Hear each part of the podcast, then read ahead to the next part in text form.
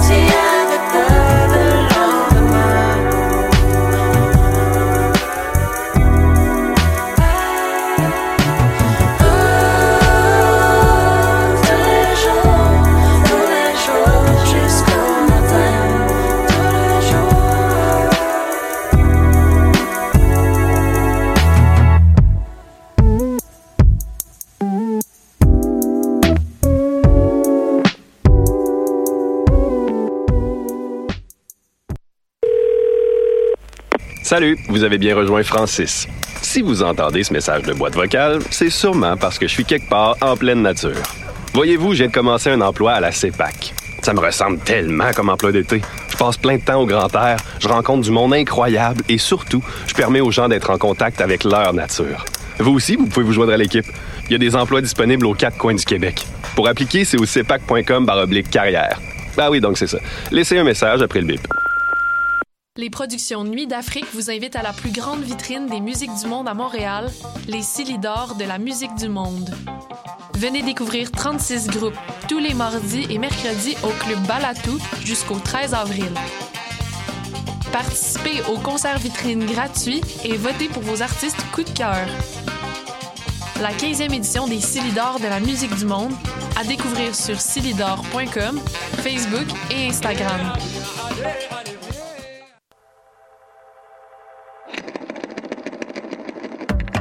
C'est la 40e édition du plus important festival de films sur l'art au monde.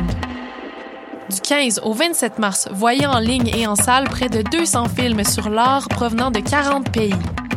Le Festival international du film sur l'art vous attend. Visitez le FIFA.com.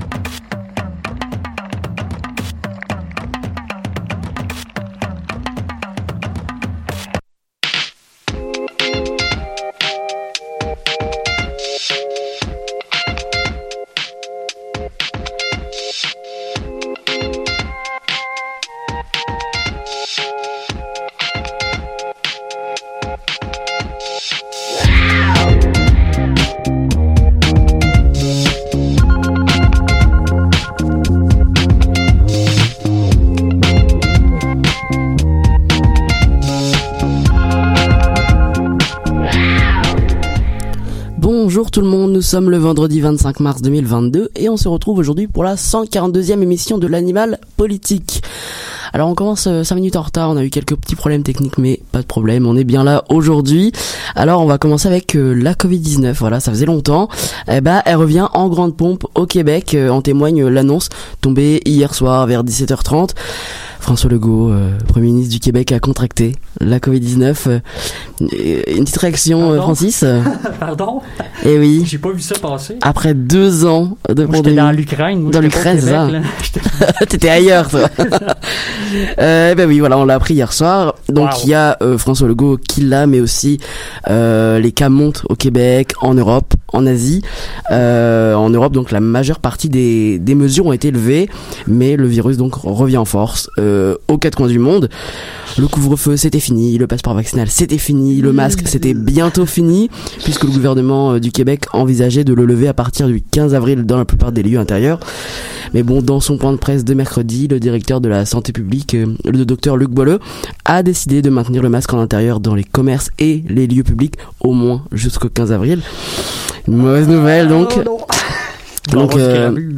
C'est ça, ça va encore, euh, ça va jaser, comme vous dites. Oh oui. Ma Mais-. Sinon, cette semaine aussi, bah, marquée par la grève étudiante à l'UCAM, l'équipe de l'annual politique est en petit comité et ça fait du bien aussi d'être euh, en petit groupe parfois. Oui. On est au rendez-vous pour vous parler euh, de la lourde peine qui a été euh, décidée contre l'opposant russe Alexei Navalny. On va parler des pertes culturelles historiques euh, en Ukraine et le budget donc présenté par le gouvernement du Québec. On va parler de la santé.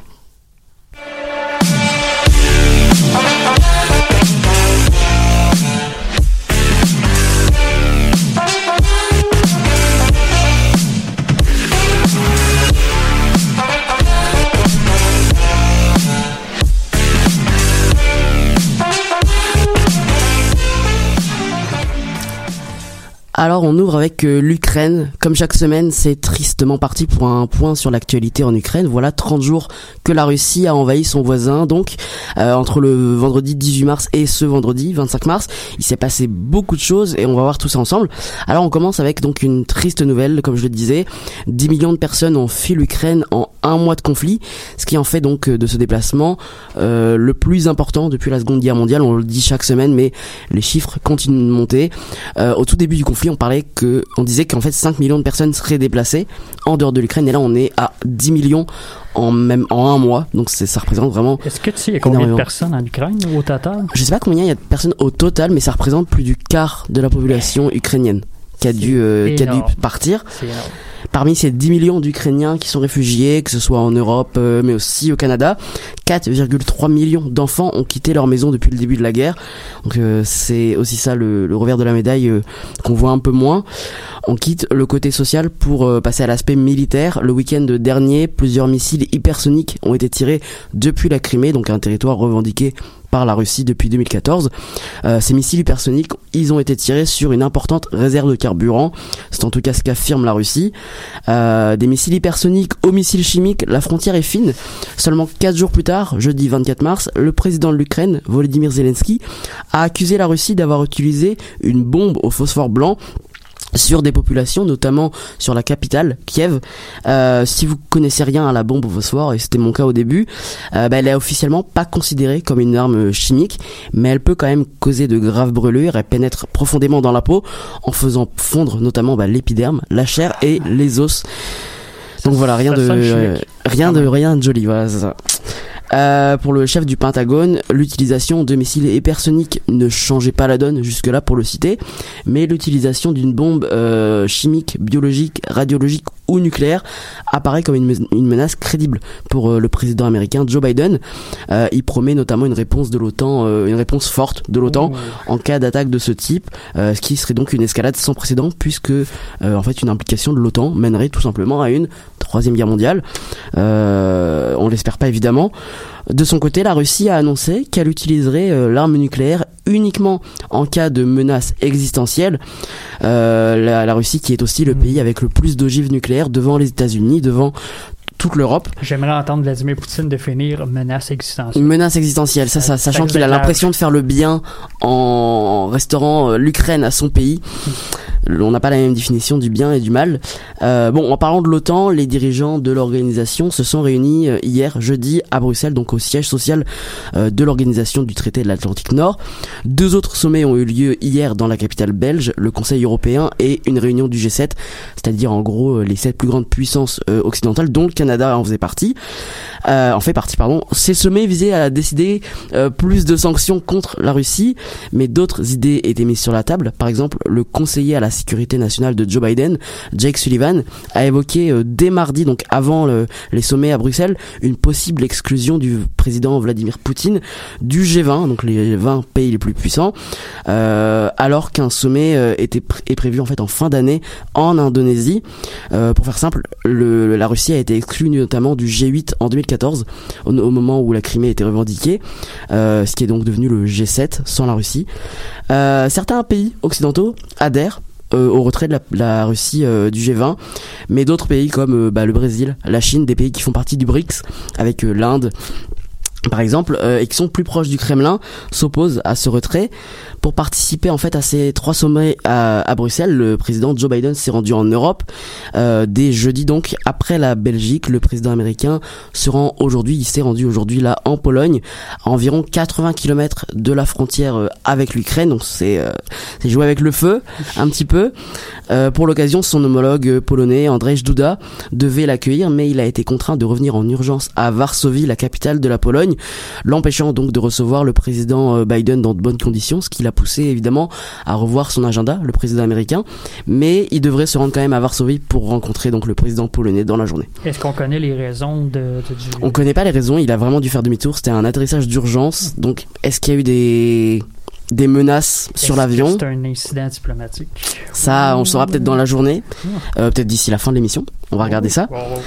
On s'en va maintenant en Corée du Nord. Le pays profite en fait de la situation actuelle pour tirer des missiles balistiques, comme elle le fait donc depuis plusieurs années, notamment depuis euh, 2016-2017, euh, mais avec une intensité plus élevée depuis le début du conflit entre l'Ukraine et la Russie. Pour vous donner une idée, la Corée du Nord a tiré jeudi un missile balistique intercontinental qui est arrivé à seulement 150 km à l'ouest euh, des îles Hokkaido, donc euh, dans la zone maritime économique exclusive du Japon. Donc à Japon, seulement à seulement 150 km du Japon. Mais le Japon, on sait, c'est quand même euh, un allié des États-Unis, donc Oui. attaquer le Japon, c'est attaquer les États-Unis. Mais en plus d'attaquer le Japon, la portée des, des missiles balistiques intercontinentales peuvent atteindre 15 000 km, ce qui laisse en fait les États-Unis à portée de tir pour pour la Corée du Nord, pour Kim Jong-un. Par rapport au tir d'hier, donc jeudi, une réunion du Conseil de sécurité de l'ONU doit se tenir ce vendredi soir. Euh, on suivra ça donc. Euh, Joe Biden craint également que la Russie soit en train de préparer une action de type cyberattaque contre son pays. Selon lui, la Russie dispose de moyens euh, informatiques conséquents et craint que cela arrive. Donc là, je le cite. Enfin, on vient d'apprendre que l'armée russe allait désormais se concentrer euh, sur l'est de l'Ukraine, notamment sur les régions de- du Donbass, euh, où il y a euh, Lugansk et Donetsk, qui ont été revendiquées euh, officiellement par, par la Russie à la fin du mois de février, juste avant l'invasion de l'Ukraine. Voilà pour ce tour d'horizon sur les dernières informations en Ukraine. Ça va bien. Bon, ça va. On commence nos écoutes avec Masque d'or de Fischbach.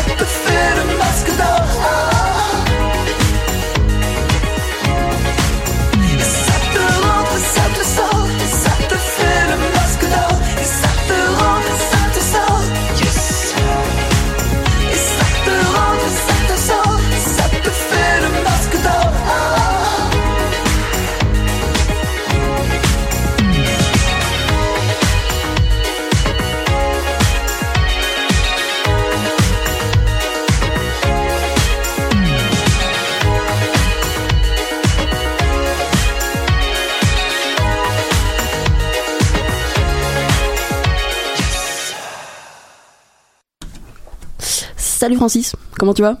Ça va bien. Et toi, Nico? Ça va très très bien. Alors toi, euh, tu décides de, de nous parler de l'Ukraine. On continue dans la même lancée. Oui. Depuis le début de l'invasion donc euh, de la Russie en Ukraine, de nombreux bâtiments avec une valeur historique et culturelle importante ont été détruits par les bombardements donc de l'armée russe.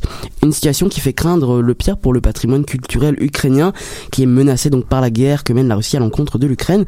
Francis, est-ce qu'on peut dire qu'il s'agit d'un acte délibéré de l'armée russe pour supprimer la mémoire ukrainienne au fond? C'est une sacrée bonne question. C'est une bonne question, hein. remplie de, de puissance, là. C'est, ça va me toucher. Mais euh, c'est ça, justement. C'est un- Il est encore un peu tôt pour pouvoir imputer formellement de telles intentions à l'armée russe. Bien que l'État russe ne parle pas de guerre, mais plutôt d'une opération militaire spéciale qui Hmm. remplit des objectifs très fixes. C'est Ouais. ça. La version ça, officielle. C'est le narratif de l'État qui dit ça à ses concitoyens. Mhm. Force est de constater, malgré ça, que l'armée russe mène une guerre d'envergure sur l'ensemble du territoire ukrainien, dont la principale et, dont la principale et cruelle stratégie d'encercler les- une ville, Mhm. couper ses vivres et ensuite la bombarder jusqu'à soumission. Une guerre de siège qui cible un peu tout, infrastructures civiles et culturelles comprises. Donc, C'est un, un peu achever la bête euh, jusqu'à épuisement en fait. on peut parler d'éradication Mm. rendu là. Donc, tu sais, ça, on peut pas observer en ce moment un ciblage particulier, mais on, on peut voir que tu sais, tout est ciblé. Donc, il y a vraiment une. On peut quand même parler d'une certaine éradication Oui, de la mémoire ukrainienne. Absolument.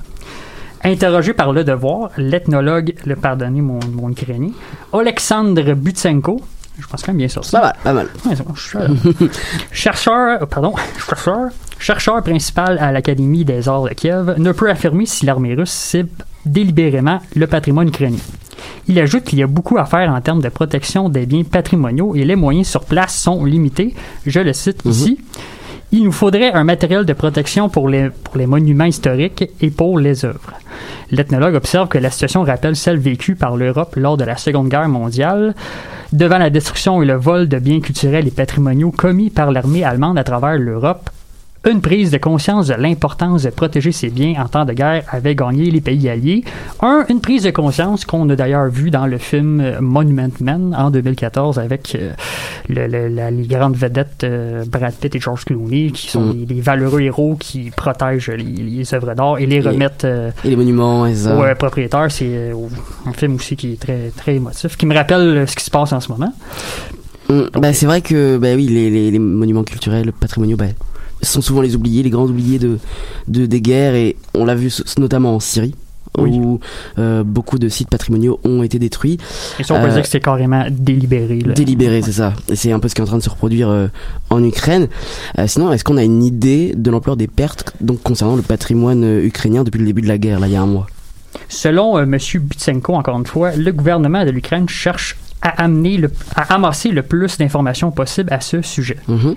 Il n'y a pas de chiffres pour l'instant, mais l'ethnologue assure que des églises historiques, des musées, des bibliothèques et des centres culturels ont été détruits. C'est sans parler aussi de la perte du patrimoine vivant, la guerre ayant forcé à l'exil quelques millions d'Ukrainiens. Mmh, une dizaine de millions, tantôt. Une euh, dizaine de millions, c'est quand même un patrimoine vivant assez euh, énorme.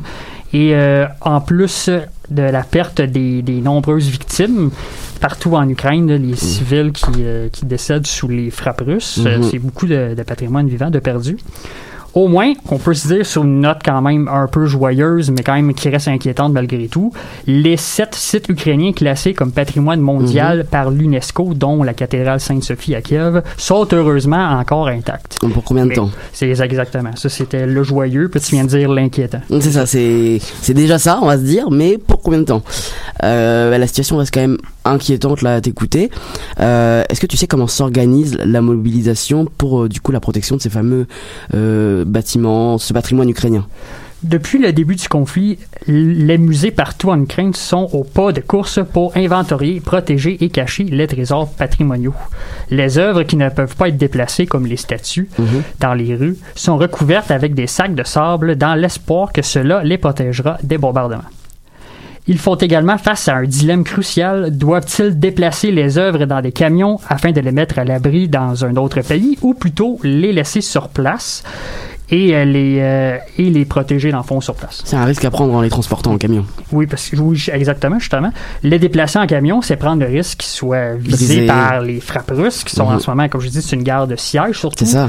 Euh, à ce qu'on à ce qu'on observe, il y, a pas, il y a des troupes au sol qui sont envoyées, mais il n'y en a pas beaucoup. C'est on, à- avant d'envoyer des troupes au sol, on pilonne très fortement C'est principalement des bombardements et c'est ce que regrettent justement les Ukrainiens. Ils disent que c'est une guerre injuste. C'est très sale, c'est très euh, exactement. Puis on, on craint que ça justement les, les- les frappes pourraient détruire euh, les œuvres Mhm. et les laisser sur place, c'est prendre le risque que l'armée russe fasse comme l'armée ar- allemande en 1939-45 Mhm. et euh, pille carrément les musées.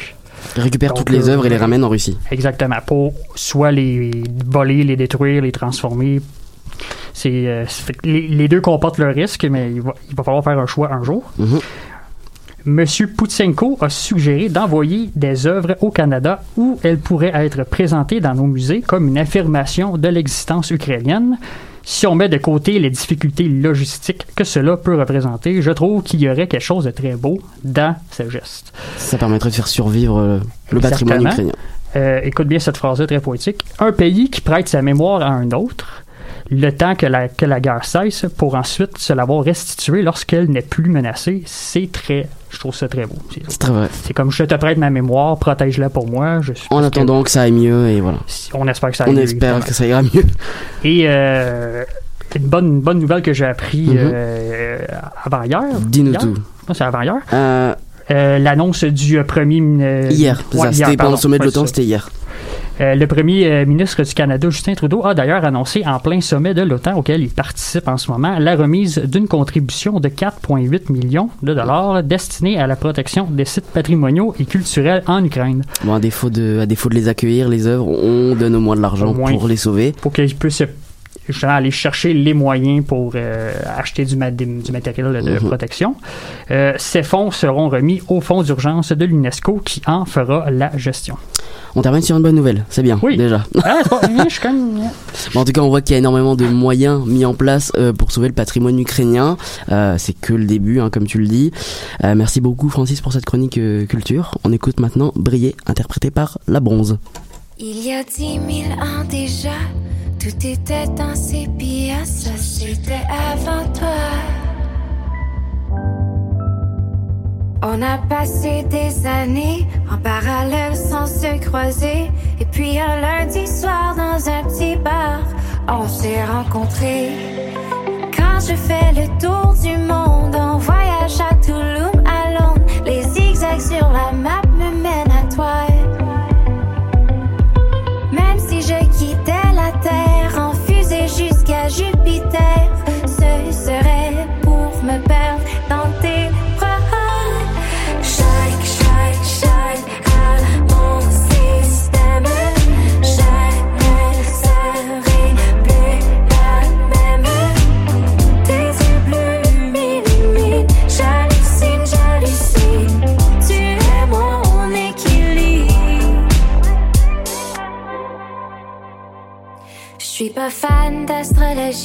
j'ai jamais cru en la magie.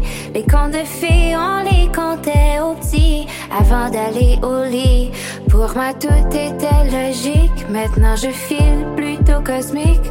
Plus on s'ouvre, plus c'est beau. Ensemble, on plane, on va si haut.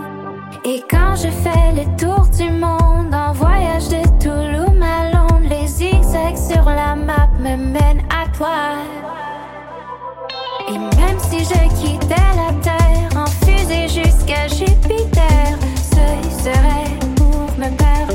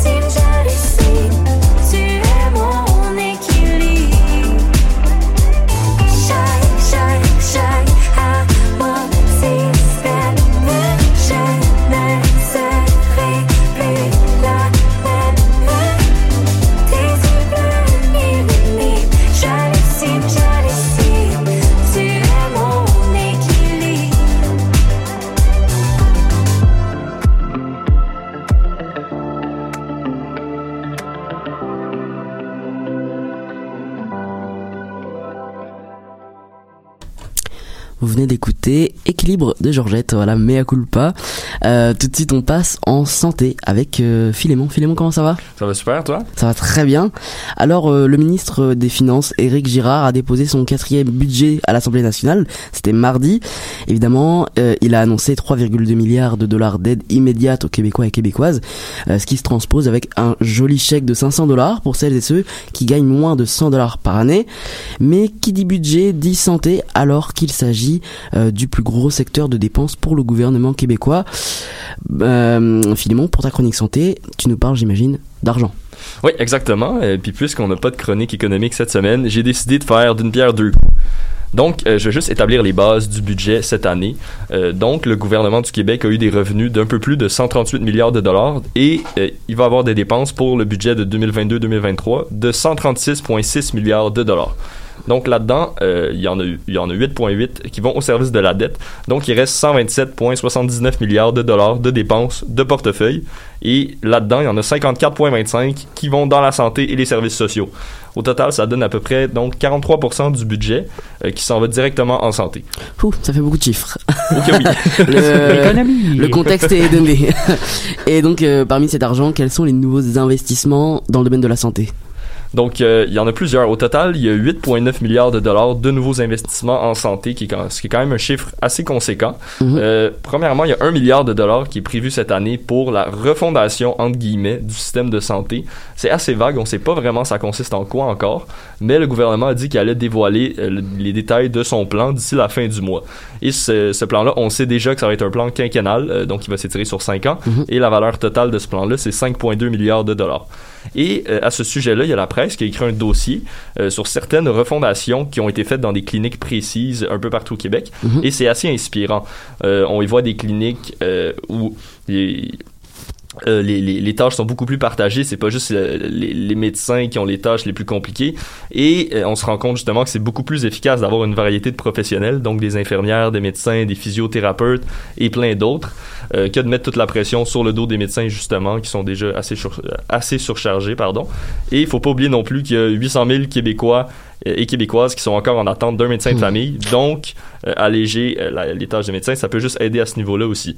Euh, deuxièmement, euh, il y a deux autres investissements en lien avec la COVID qui ont vu le jour. C'est un peu plus déprimant. Euh, mais le premier, c'est une réserve d'argent pour la pandémie. Donc, cette réserve-là pourrait être utilisée pour euh, le dépistage, la vaccination, l'achat de tests rapides et de lits en centre hospitalier si jamais il y a besoin. Donc, c'est 1,7 milliard de dollars qui sont réservés à cet effet. Et c'est quand même une sage décision, surtout qu'en ce moment, les cas connaissent une certaine remontée. Mhm. Et euh, la deuxième mesure en lien avec la COVID, c'est un peu plus funky, c'est la création de cliniques pour la COVID longue. Donc on parle de 15 cliniques. Donc le gouvernement met 20,5 millions de dollars de côté pour ce projet. Donc ça paraît vraiment peu, mais ça exclut évidemment le salaire du personnel qui est déjà couvert par la RAMQ. C'est quoi la COVID longue? La la COVID longue, c'est les personnes euh, qui sont atteintes de symptômes de COVID. Je sais pas c'est combien de jours ou de semaines précisément, mais c'est à partir d'un certain nombre de semaines, euh, les symptômes partent pas. Donc ils restent avec une perte d'odorat, avec une perte de goût. euh, Puis ça avec- peut durer plusieurs semaines, plusieurs mois Ouais, parfois. plusieurs, plusieurs mois. Il y en a qui l'ont depuis plus, plus que six mois. Et en ce moment, au Québec, il y a 9000 personnes qui en sont atteintes.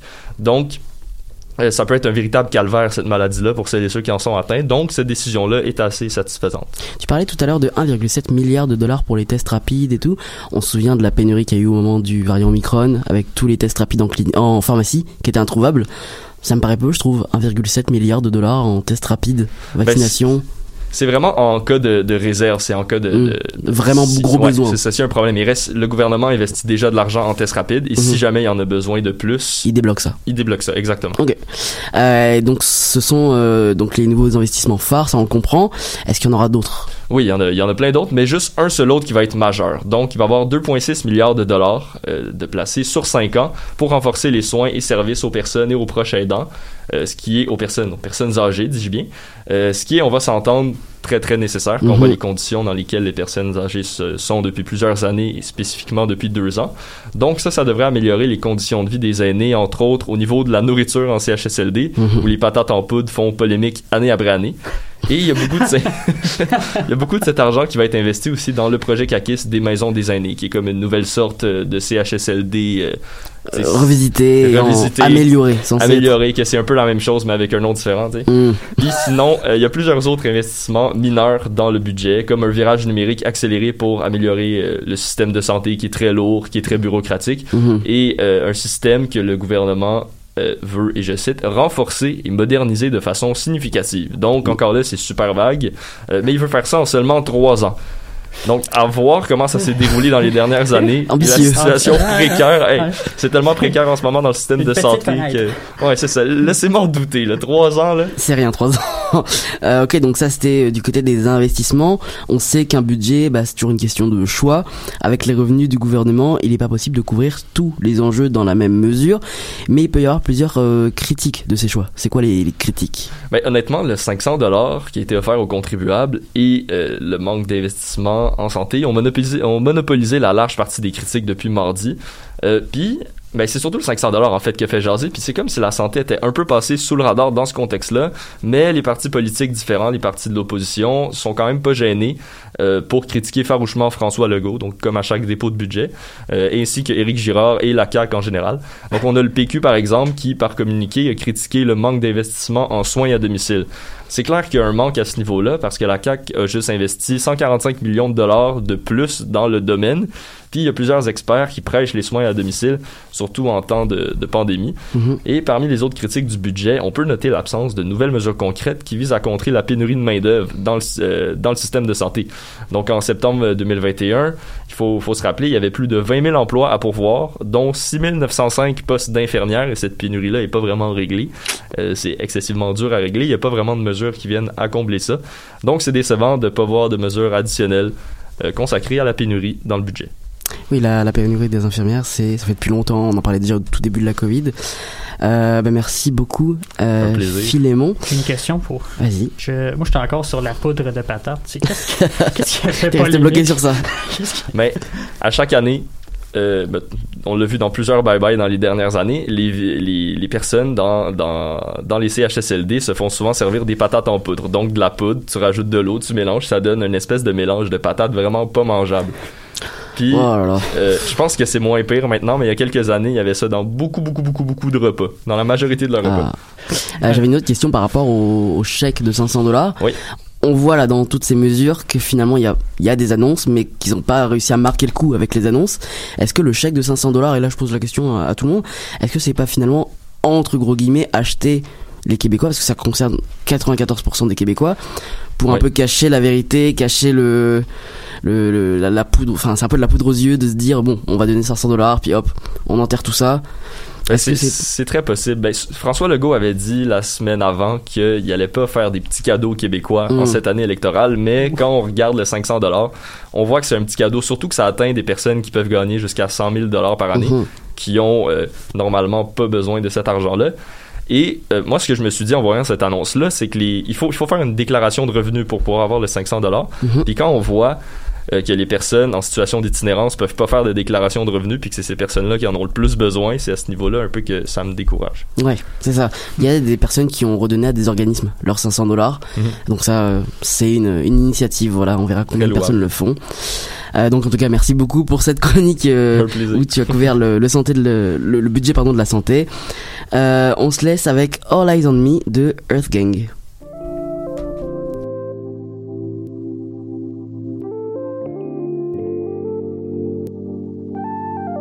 Lord, Jesse made another one, another one, another one, another one, another one, another one, another one.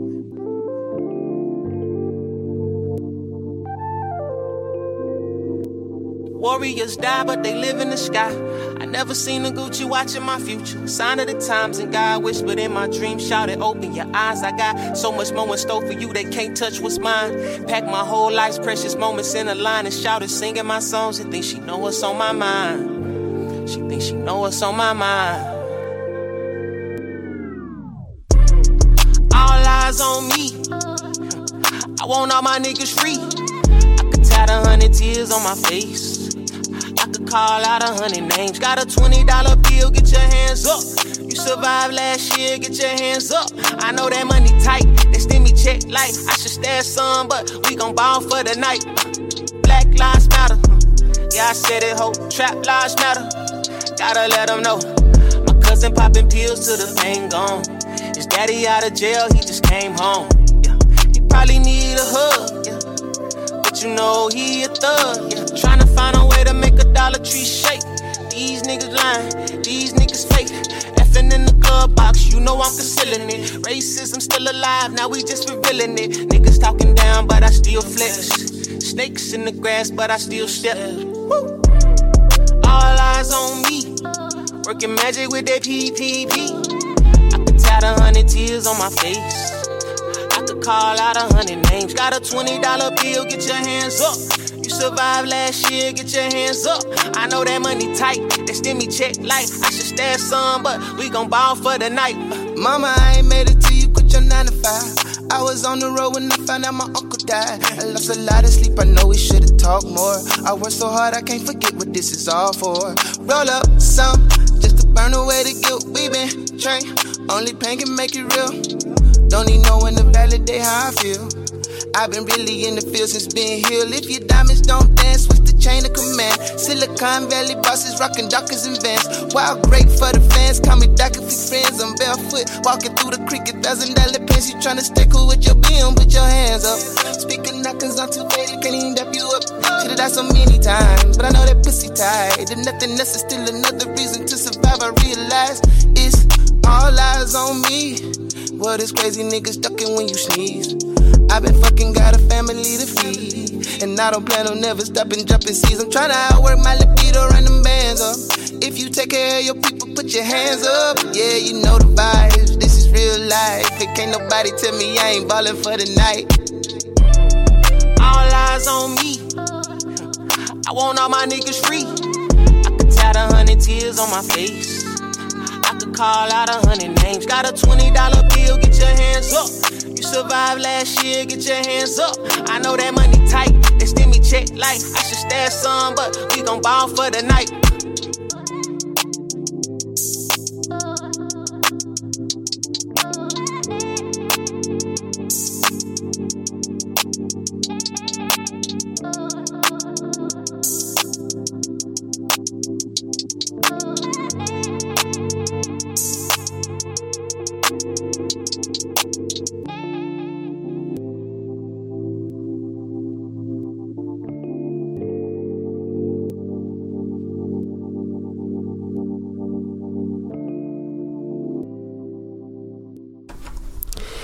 Et on termine avec la chronique euh, internationale avec Flora. Comment ça va? Ça va et toi? Ça va très bien.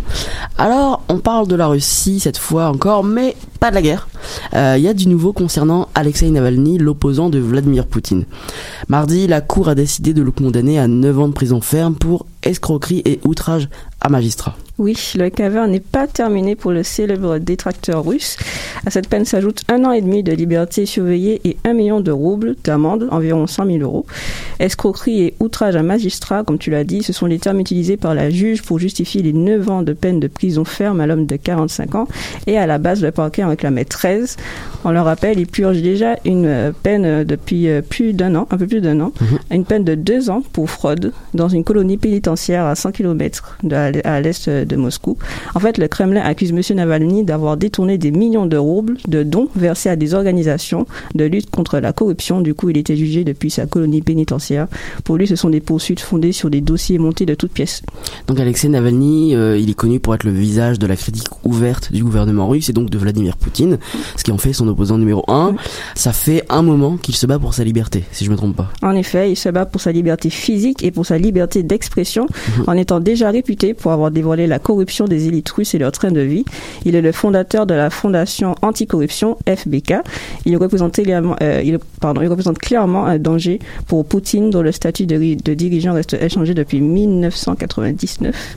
Pour la petite histoire, il s'est fait remarquer lors des élections municipales à la mairie de Moscou en 2013, réclamant un second tour car il a estimé avoir récolté 35,6% des voix contre 46 pour son adversaire, mis en place par Poutine. Ce sera bien évidemment refusé. Mm. Les résultats publics et donc soutenus par le Kremlin annonçant qu'il s'est fait battre à 52% des voix pour son adversaire. Euh, C'est quand même un homme euh, politique déjà bien établi. Euh, comme on le voit, Navalny est dans la vie politique depuis une dizaine d'années. Euh, il en est, il n'en est pas à sa première arrestation. En fait, il est depuis 2012. Il en a eu déjà plusieurs depuis 2012, pardon, et cela, euh, et cela dure depuis jusqu'à aujourd'hui. Les motifs de ces arrestations sont dénoncés comme étant des condamnations politiques par l'Occident lui-même Mhm. et lui-même. Pour beaucoup, ce sont des coups de bâton dans les roues pour empêcher la montée de ces idéologies en, en opposition avec celle de Poutine. D'ailleurs, on se souvient qu'en décembre 2016, sa tentative euh, de présentation à l'élection euh, présidentielle de 2018 avait beaucoup fait parler. Tentative, je dis bien, car il avait déjà été, il avait été condamné à 5 ans de prison avec sursis dans une affaire de fraude appelée euh, Kirovs, ce qui avait mené à son inéligibilité pour l'élection présidentielle en question. donc là, euh, c'est condamnation sur condamnation. On imagine bien que la population n'est pas dupe face aux moyens déployés euh, contre Navalny, surtout vu sa popularité, euh, si je me trompe pas. Oui, en fait, en quelques chiffres, Alexei Navalny, c'est environ 7 millions de followers cumulés sur les réseaux sociaux, dont plus de 3,5 millions sur Instagram. Mmh. Plusieurs manifestations anticorruption ont été initiées par lui et son parti, notamment en 2017 contre l'investiture de Poutine. Il a été un réel impact sur une partie, euh, il a un réel impact sur une partie de la population russe, en fait. Mhm. Et ce, malgré les sondages déjà effectués qui lui donnaient euh, juste 2% des intentions de vote. Ses propos et, euh, et sa popularité auprès de la population dérangent jusqu'à passer un cap dans les moyens mis en place euh, contre lui. En 2020, il a survécu à un grave empoisonnement dont, dont pour lui le responsable est Vladimir Poutine. Il, a, il avait dû s'expatrier en Allemagne, puis est retourné à Moscou où il a été arrêté en 2021. Cette fois, il va purger sa peine dans, une colonie pénitentiaire de régime sévère, ce qui signifie que ses conditions de détention sont plus strictes. Rien de bon pour lui donc. Euh, quand on voit comment est traitée l'opposition, c'est une sorte de mise en garde contre en fait quiconque voudrait défier ou critiquer le, le Kremlin en quelque sorte. Oui, d'ailleurs, les avocats de M. Navalny, Olga Mikhailova et euh, Vadim Kobzei, pardon pour mon accent russe, ont été arrêtés devant la colonie pénitentiaire pour avoir, je cite, gêné la circulation automobile en parlant avec la presse. En fait, la Russie fait preuve de répression envers toutes les formes de critique. C'est déjà euh, le cas depuis longtemps avec les ONG, les médias et les opposants politiques, mais ce phénomène s'est amplifié depuis le début de la guerre en Ukraine, après avoir adopté une loi pouvant punir jusqu'à 15 ans de prison et de lourdes amendes toute personne qui publierait des informations mensongères Mhm. sur l'armée russe. C'est autour des réseaux sociaux comme TikTok, Twitter, Instagram, Facebook, d'être censurés, plutôt dans ce cas précis bloqués, leur, accent euh, leur accès pardon, ayant été euh, suspendu un par an depuis le début du mois. Oui, c'est ça, ils ont été suspendus, puis après ils se sont retirés tout simplement parce que c'est pas possible de, de vérifier toutes les informations sur Twitter, Instagram, Facebook. Eh bien, merci beaucoup Flora pour ce, ce petit point sur les avancées dans le dossier d'Alexei Navalny, donc euh, qui est opposant à Vladimir Poutine, je le rappelle. Vladimir Poutine qui d'ailleurs en 2020-2019 euh, a fait passer un référendum, euh, ou pas un référendum, euh, a fait Référendum passer euh, le fait qu'il soit président jusqu'en 202036. Ouais. Ouais, Oui. c'est ça. Ouais, ouais, totalement. Oui, oui. Donc euh, Oui, vraiment, à quoi ça sert d'avoir une opposition si c'est pour être là jusqu'en 2036 Clairement. Ça fait- Perdu d'avance. C'est plus vraiment une démocratie. Je pense qu'il va être à son 12e mandat. C'est ça. et dans tous les cas, ça a confirmé que c'était plus une démocratie, ce qui se passe depuis un mois. C'est ainsi que se termine notre 142e émission de l'animal politique. Un grand merci à toute l'équipe du jour. Francis Auclair, Philémon Lafrenière-Prémont, Flora Tolio. Merci également à Camille Dehaene en régie. C'était Nicolas Fivel. On se donne rendez-vous vendredi prochain, même lieu, même heure. Bonne semaine.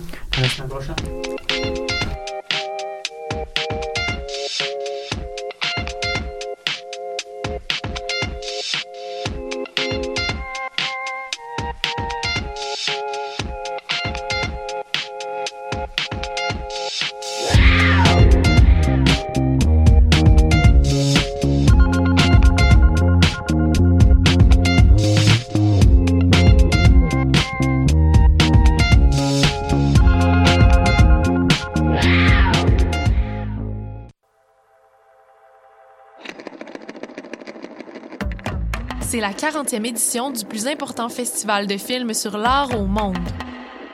Du 15 au 27 mars, voyez en ligne et en salle près de 200 films sur l'art provenant de 40 pays. Le Festival international du film sur l'art vous attend. Visitez le fifa.com.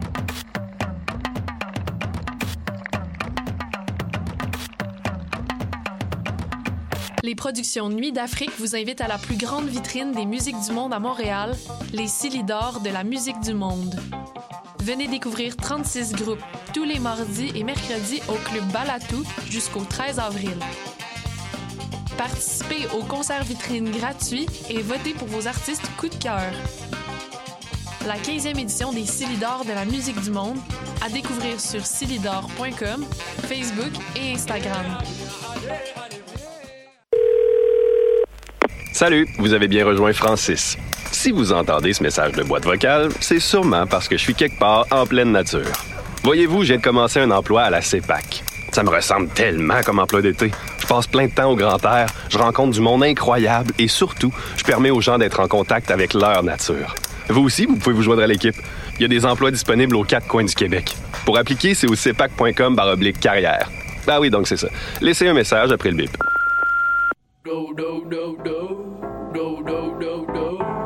La subtilité de ma voix.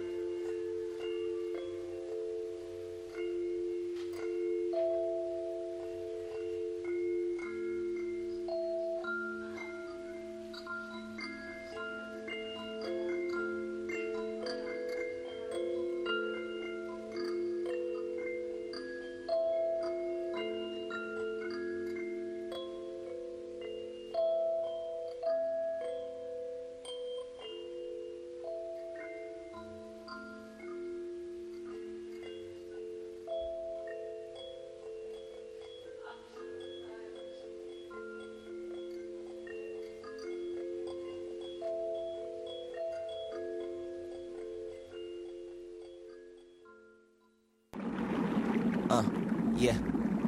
All I need is the James Brown funky drummer, Henny pineapple in the plastic cup. Uh, Libra lucky number 13, thirsting success with an attitude as bad as fast. Uh, all I need is that James Brown funky drummer, Henny pineapple in the plastic cup. Uh, Libra lucky number 13, thirsting success with an attitude as bad as fast. Uh, tranquility, feeling the serenity, like I'm stepping on the sky, clouds under me. Uh, uh, and I don't need no company, nah. I don't need nobody bugging me. Call me ugly, yeah, call me uppity. Uh, you just mad, man. Talk, you ain't budging me. I know that when you feel my presence, it is humbling. And I ain't hearing what you're saying, cause you're mumbling. Grumbling, mad cause your tower tumbling. Power crumbling. How dumb with him to even try to run with him. Him is me, top 10 MC. Spit liquid heat when I sip Hennessy. Come to the studio, witness me. Dig deep in the soul for gold and let it leak. Oh yeah, one more thing. Yeah, uh. Yeah, all I need is the James Brown funky drummer, Henny pineapple in the plastic cup. Uh, Libra lucky number 13, thirsting success with an attitude as all I need is that James Brown funky drummer, Henny pineapple.